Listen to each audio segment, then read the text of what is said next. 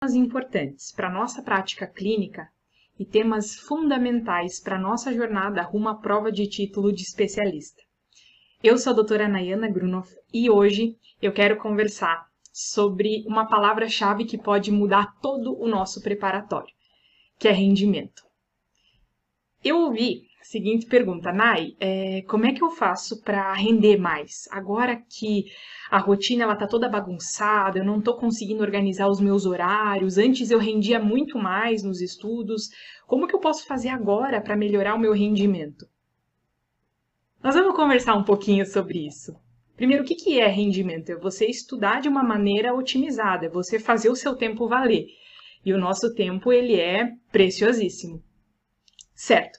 Mas para fazer o nosso estudo render, o que, que a gente precisa ter no primeiro momento? Quando a gente fala de rendimento, a gente tem que lembrar que para render o estudo, a gente tem que começar o estudo. Então, a primeira dica que eu quero compartilhar e que é algo assim super simples, mas alguém precisa falar isso para a gente olhar de uma maneira mais assim analítica a nossa rotina. Para ter rendimento no estudo, a gente precisa começar. Esse é o primeiro passo. A gente tem que incorporar o hábito do estudo na nossa rotina para daí sim, uma vez esse hábito incorporado, aí eu trabalho como eu posso render melhor aquele tempinho que eu destinei para minha rotina de estudos. Então, isso é muito importante. Agora, como que a gente faz para estabelecer esse hábito? Existe uma outra palavra acho que quase mais importante do que rendimento, que é a nossa capacidade de adaptação. Olha só, vê se não parece uma situação que é muito comum no nosso dia. Tem dias que a gente acorda, a gente já tem planejado exatamente o que nós vamos fazer. O horário do consultório, o horário do plantão, quantos casos que a gente precisa resolver, quais exames que eu tenho que reavaliar, quais pacientes que eu tenho que dar um feedback. Eu já sei exatamente tudo o que vai acontecer no meu dia. Então eu levanto, eu já sei o que vai acontecer e já estabeleci o meu horário de estudo. A hora que eu acordo e o dia começa a acontecer, aí começa o modo apagar incêndio, né? Que vai acontecendo um monte de coisa, a gente tem que fazer dez vezes mais do que a gente planejou e deu um monte de imprevisto e as coisas foram se acumulando e o estudo foi embora. É ou não é que às vezes acontece assim? A gente não pode prever, tem muitas coisas na vida que a gente consegue controlar. Mas não são todas. E com, é muito frequente ter esse dia a dia com vários imprevistos, várias coisas. E aí, justamente por causa disso que tem muitas pessoas que elas vão sacrificando, elas vão boicotando, elas vão deixando de lado o estudo, e aí que vem aquela frase, Nai, mas eu não tô rendendo tão bem assim. Poxa, eu tinha que fazer alguma coisa, não sei, alguma fórmula mágica, não, alguma coisa eu preciso fazer. Então vamos lá. O que, que é aquilo que você precisa fazer? Primeiro, estabeleça o hábito do estudo. E segundo, tenha uma análise, uma capacidade muito crítica de adaptação do seu dia. Então, a gente sabe que vai ter muito imprevisto nessa jornada. Isso aí é, é certo, é certeza que imprevisto vai ter. Mas a gente tem que começar a mudar um pouquinho o olhar e saber como a gente lida com esses imprevistos no dia a dia.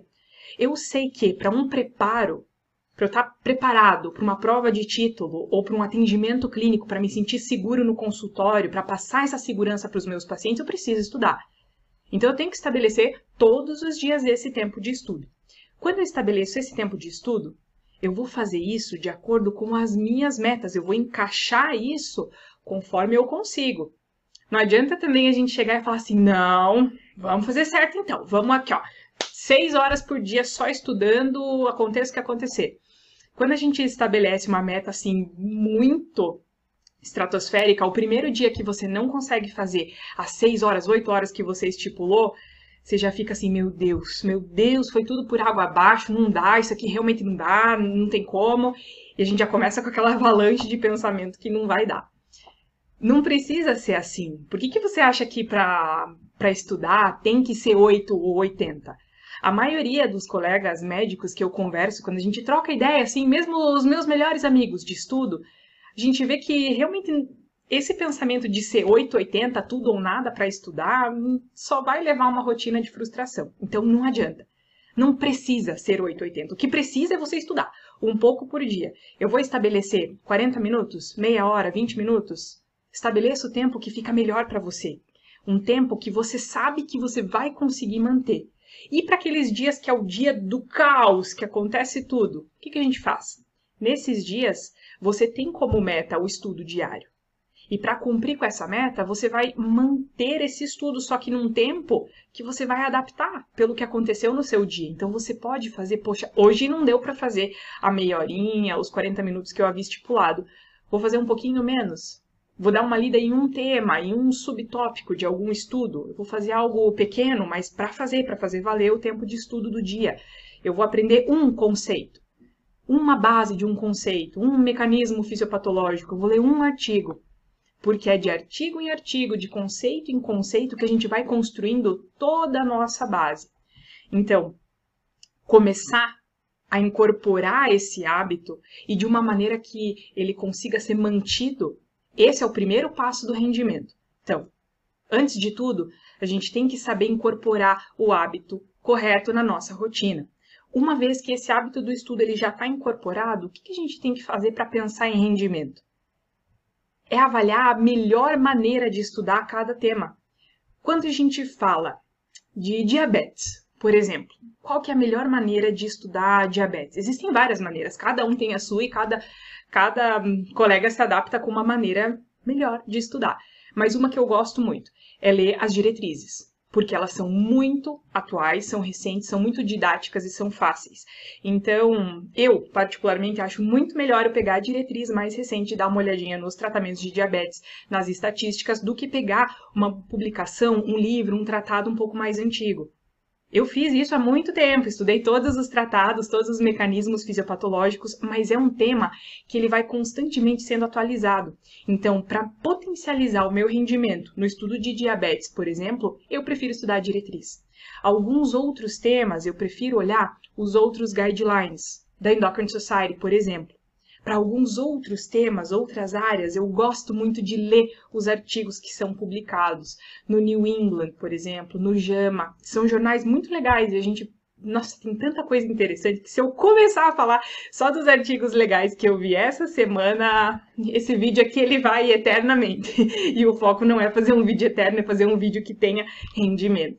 Então, existem temas que são chave para o nosso estudo e existem maneiras de estudar corretas para cada tema. Uma coisa que eu quero muito compartilhar com vocês, porque é algo que fez muita diferença para mim, fez muita diferença para o meu estudo e para o meu rendimento, que é o estudo através de análise de casos clínicos e o estudo através de análise de questões. Quando a gente fala de prova de título de especialista, por exemplo, como que eu consigo estudar vários temas de uma vez só? Ah, sendo superdotado, uma coisa que isso não existe, não dá. Não, não necessariamente. O que a gente pode fazer é pegar uma questão. Pega uma questão antiga.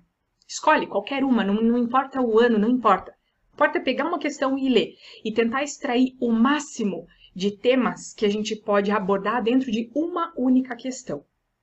Quando a gente não tem tanto tempo, quando a nossa rotina está um caos, quando a gente precisa se readaptar e readequar a todo momento, isso é uma peça-chave fundamental do nosso estudo. Nem que a gente faça uma questão por vez, uma questão por momento, uma questão por dia, mas pegue uma. E aí você pode fazer uma releitura de tudo que pode ser abordado naquela questão. E veja, quando eu falo de análise de questão, não é simplesmente a gente pegar e, ah, vamos ver o que, que é aqui, a resposta, isso aqui tá certo, isso aqui tá errado, eu sei exatamente quais são os pontos que estão errados, era isso. Não, não. Isso aí seria ser muito superficial. As questões da prova de título, elas são riquíssimas. Se a gente sabe estudar, interpretar e analisar da maneira correta, eu não estou querendo falar aqui, ah, vamos pegar uma manha de prova. Não, muito pelo contrário. Isso é uma, uma baita de uma ferramenta para estudar e para entender o que está por trás daquele tema. O que, que aquele tema cobrado naquela questão pontualmente pode me ajudar em toda a releitura de um caso clínico de um paciente, por exemplo. Aí a gente não está falando só de prova, a gente já está falando de experiência de consultório. Falando um pouco além, saindo do universo da prova. O que, que é o que mais me deixa seguro na análise de um paciente no consultório? É o saber integralmente o raciocínio clínico. Raciocínio clínico é algo que demora uma vida inteira para ser construído. E o raciocínio clínico, ele é baseado na nossa capacidade de associar os temas, as 10 grandes áreas da endócrino em um único paciente. A gente consegue fazer isso a partir do momento que a gente estuda todos os dias, que a gente tem contato com todas as áreas da endócrino, porque todas são fundamentais, importantíssimas. Olha quanta coisa que a gente não pode fazer fazendo análise de um caso clínico, de um artigo, de uma questão, todos os dias. Agora vai somando, vai empilhando isso. Veja o quanto que é importante. Muitos colegas, às vezes, eles não começam a estudar por ter um pouco de medo, assim, dessa cobrança do rendimento. Ai, meu Deus, não, hoje eu nem vou começar a estudar, tem muitas questões aqui, eu tenho pouco tempo, meu Deus, eu tô com a cabeça estourando, preocupado com mil coisas. A pessoa se cobra tanto que ela nem começa a estudar. A cobrança do rendimento, é tão grande que ah, tem muitas pessoas que param e não querem nem começar a estudar. Por que essa cobrança toda para o rendimento? O rendimento ele é construído. O rendimento ele vem do hábito, ele vem desse hábito e da análise técnica, tática desse hábito. Primeiro, eu vou manter a minha rotina de estudos, depois eu vou escolher de uma maneira melhor qual que é o tema, qual que é o tema que eu preciso saber um pouquinho mais, qual que é o tema que eu tenho um pouco mais de dúvida, qual que é o tema que eu domino mais, qual é o tema que eu preciso me sentir mais seguro no consultório e na prova. É assim que a gente fala de rendimento.